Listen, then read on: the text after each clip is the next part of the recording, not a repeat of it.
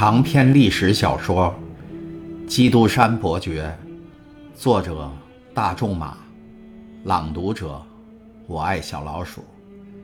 第十章：杜伊勒里宫的小书房上。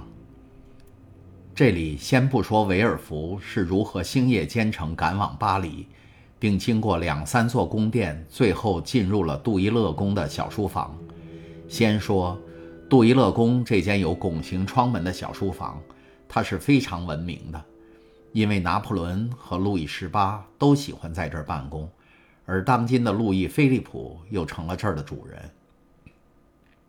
在这部书房里，国王路易十八正坐在一张胡桃木制成的桌子上办公，这张桌子是他从哈德威尔带回来的，他特别喜欢它，这原本也没有什么。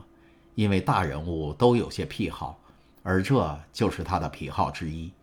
此刻，他正在漫不经心地听一个约五十多岁、头发灰白、一副贵族仪表、风度极为高雅的人在讲话。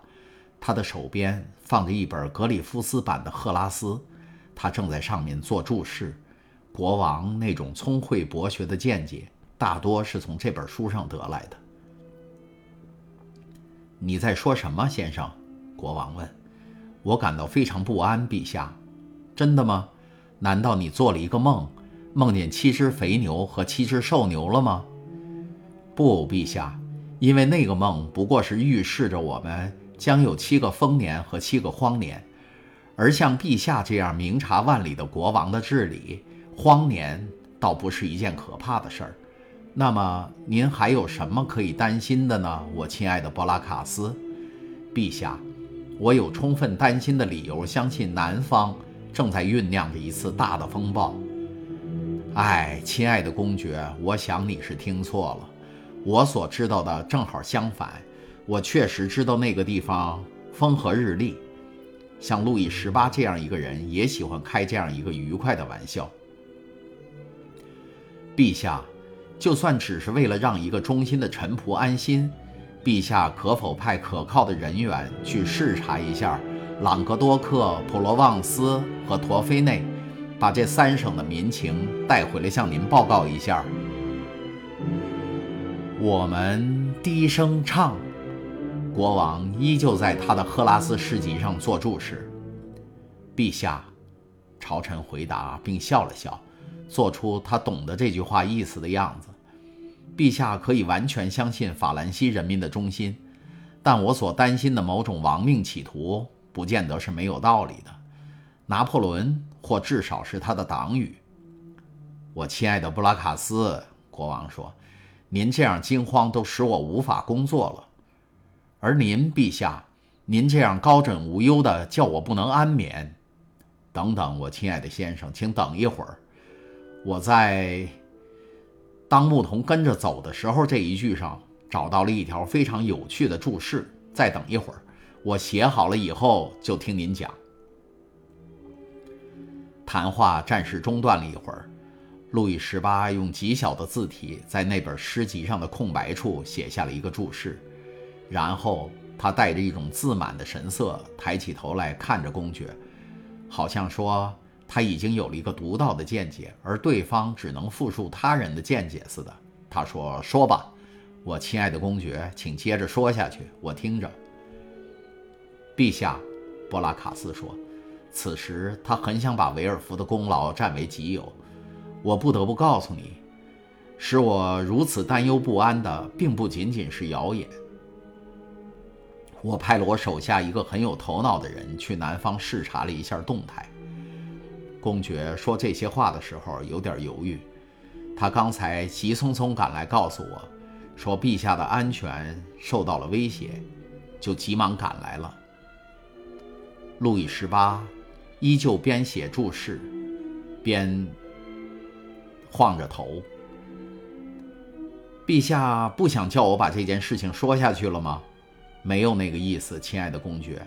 但您且伸手找一找，找什么？随便你找。就在左边。哎，我告诉你是在左边，您却在右边找。我说是在左边。对了，就在那儿。你可以找警长大臣昨天的报告。哎呦，唐德雷本人来了。在侍从官进来报告以后，唐德雷先生走了进来。进来，路易十八微微一笑说：“进来，男爵，把你所知道的一切，关于拿破仑他最近的消息都告诉公爵，什么也不要隐瞒，不管他有多么严重。厄尔巴岛是不是个火山？那儿会不会爆发火焰和可怕的战争？”唐德雷把双手背在背后，非常庄重地靠在一张椅子上说：“陛下有没有看过昨天的报告？看过了，看过了。你把内容讲给公爵听吧。他找不到那份报告，尤其是关于逆贼在他的小岛上一切的所作所为，要讲得详细点阁下，男爵对公爵说。陛下所有的臣仆都应该以我们从厄尔巴岛得来的最新消息而感到欣慰。波拿巴，唐德雷说到这里，望望路易十八，后者正在写一条注释，甚至连头都没有抬起来。波拿巴，男爵继续说，快要闷死了。他整天在奥特隆哥看矿工们干活，而且以瘙痒来消遣。国王加上一句。瘙痒，公爵问：“陛下这句话是什么意思？”一点不错，我亲爱的公爵，您忘了，这位伟人，这位英雄，这位半仙，得了一种使他痒得要命的皮肤病吗？而且，公爵阁下，警务大臣又说：“我们几乎可以肯定地说，逆贼就会发疯的，发疯，某种程度的发疯，他的神智。”已经不清了，他时而痛哭，时而狂笑，时而一连几小时在海边上拿石子儿来打水漂。当那石子儿在水面上连跳五六下的时候，他就高兴的好像又取得了一次奥斯特利斯战役的胜利一样。我想您也得承认，这些无可争辩的事实都是脑力衰弱的象征，或是智慧的象征，男爵阁下。或许是智慧的象征，路易十八笑着说：“古代最伟大的船长们也都是在大海上打水漂取乐的。不信，可看普鲁塔克写的《施迪奥·阿菲利加诺传》。”博拉卡斯公爵对国王和大臣这种盲盲目的泰然处之的态度深感不解，只可惜维尔福不肯泄露全部秘密，深恐他的功劳被人抢去。但所透露给他的那点信息，已经够使他感到不安的了。哎，唐德雷，路易十八说，博拉卡斯还是不相信，再讲一点逆贼的转变给他听听。警务大臣躬身致意。逆贼的转变，公爵喃喃地说，看着眼前像维吉尔诗里的牧童那样一唱一答的国王和唐德雷，逆贼转变了，一点不错，我亲爱的公爵。转变成什么样了？变得循规蹈矩了。男爵，你说给他听听。哦，是这样的，公爵阁下。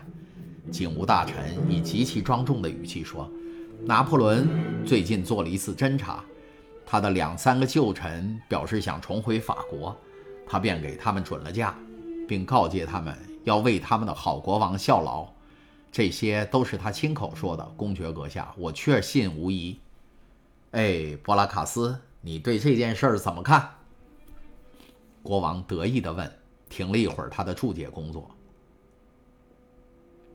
我说：“陛下，如果不是警务大臣部下被人骗了，那就是我受骗了。